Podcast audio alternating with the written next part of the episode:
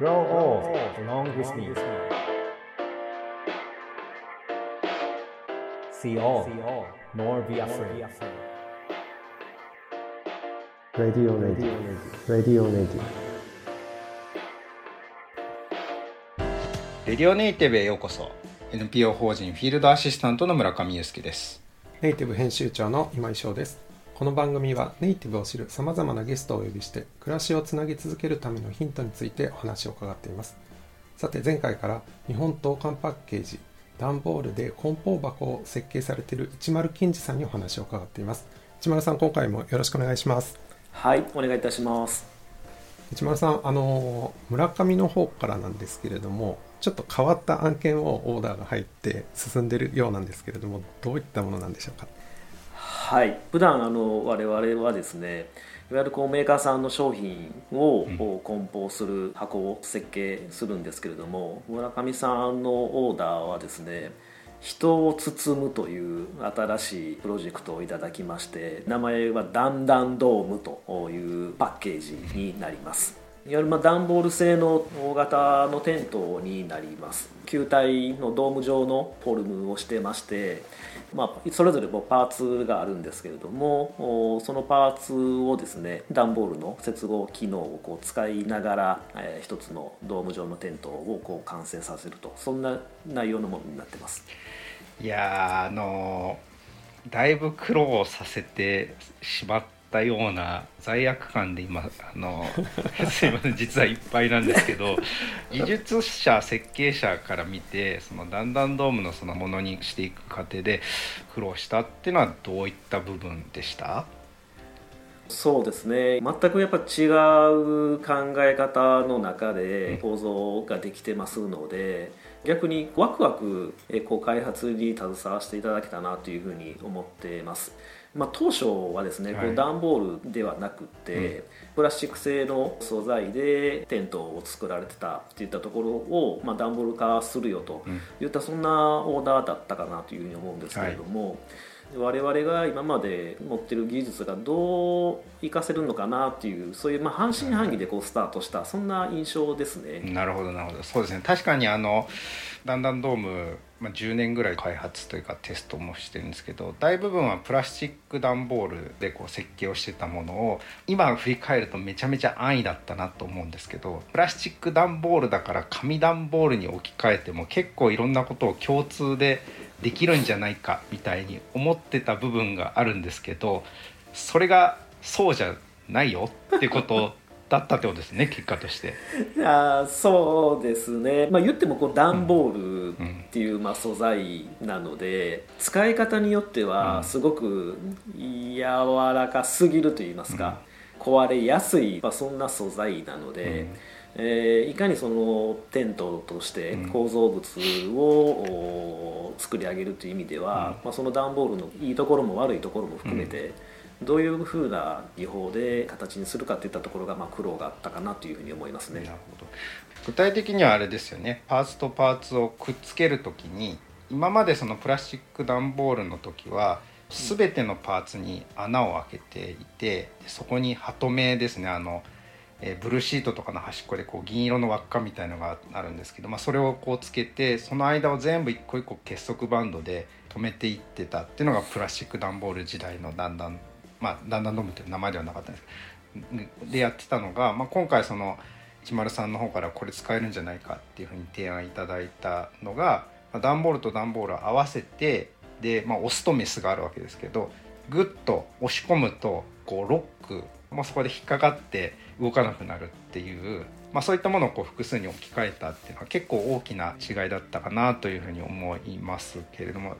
はいそうですね。あとあの前回でのお話で段ボールの目波目で言うと非常に大変だったんではないかなって思うのはどのパーツに対してどの波目目地で置くんだっていうとこで多分強度が変わってくるしでパーツ自体も三角形に近いような形なので綺麗に多分配置ができなかったんじゃないかなっていうふうに思いますけどその辺どうですか？苦労されましたかね？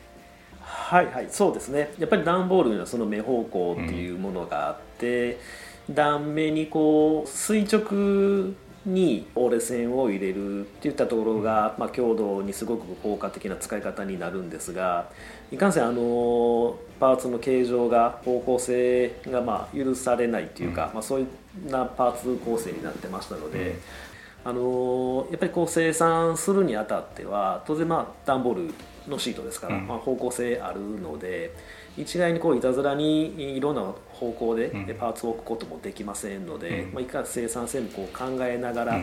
えー、その角度調整を行ったといったところがすごく時間をまず試作する前の段階でそういう作業があったかなというふうに思います。なるほど箱とは違って人を包む段ボールのテントということですからこれまでにもないものだったんじゃないかなと思いました。後半もよろしくお願いします。The best is yet to be. The last of life for which the first was made.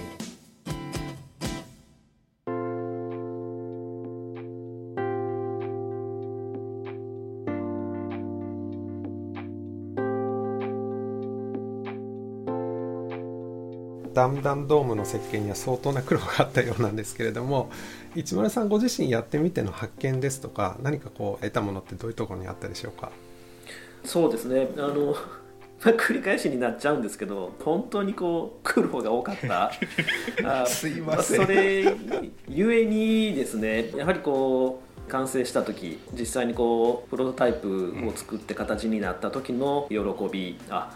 こんな大きなものが実際にこう形になったんだっていうその時の喜びは本当にすごく感慨深いなというふうに思いましたし実際にそれをですね量産できたといったところについてはやはりこう今まで我々が日常行っている仕事またその作る工程なんかもまた全然違う工程で作らせていただいてますので、そんなところっていうのは携わったメンバーからするとまた新たなこう領域に足を踏み入れたなというような、そんなところがあの率直な感想だなというふうに思います。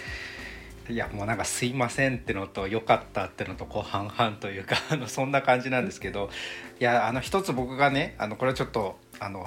内輪の話になるかもしれないんですけどちょっと安心したのがあの103たちがとか佐藤さんが今いるあの相模原の工場があるじゃないですか。でここはあのフラッグシップの最先端の機械が入ってる工場っていうふうに伺ってますけどそこの,、まあ、あの玄関入って2階に上がったところに展示のガラス張りのまあスペースがあって僕が当時最初におお邪魔させてもらった時はそれはなんか段ボールで作ったこう中庭とか日本庭園みたいなものがセットされていたんですけど、まあ、リニューアルのタイミングもうまく重なったのかもしれない。今そこにだんだんドームがドーンとこう何棟も置いてあるっていうのをあのなった時にあっ会社の皆さんにもなんか理解していただいてあの OK が出たんだって最終的にちょっとほっとしたところがあるんですけどそれはそういう認識で今となってはあの会社としても良かったなってことになってんですかね？はいあのおっしゃる通りです。まあ、まあ以前の中庭を、はい、まあ、リニューアルするっていう話そのもの全然なかったんですね。なかったんですね。はい、はい、なかったんです。実はなかったんです。でだんだんドームがプレス発表されて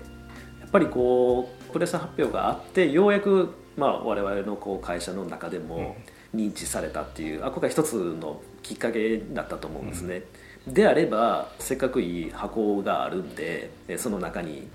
だんだんドームを植え付けようじゃないかと、うん、こういったところが、まあ、今のあのリニューアルされた展示場になってるんじゃないかなっていうふうに思ってます。あこうこうショールームっていうような位置づけの中で、来客されるいただいた、あお客様にあれを一番近くでも見ていただいて PR できる絶好の場所なんじゃないかなというふうに思ってます。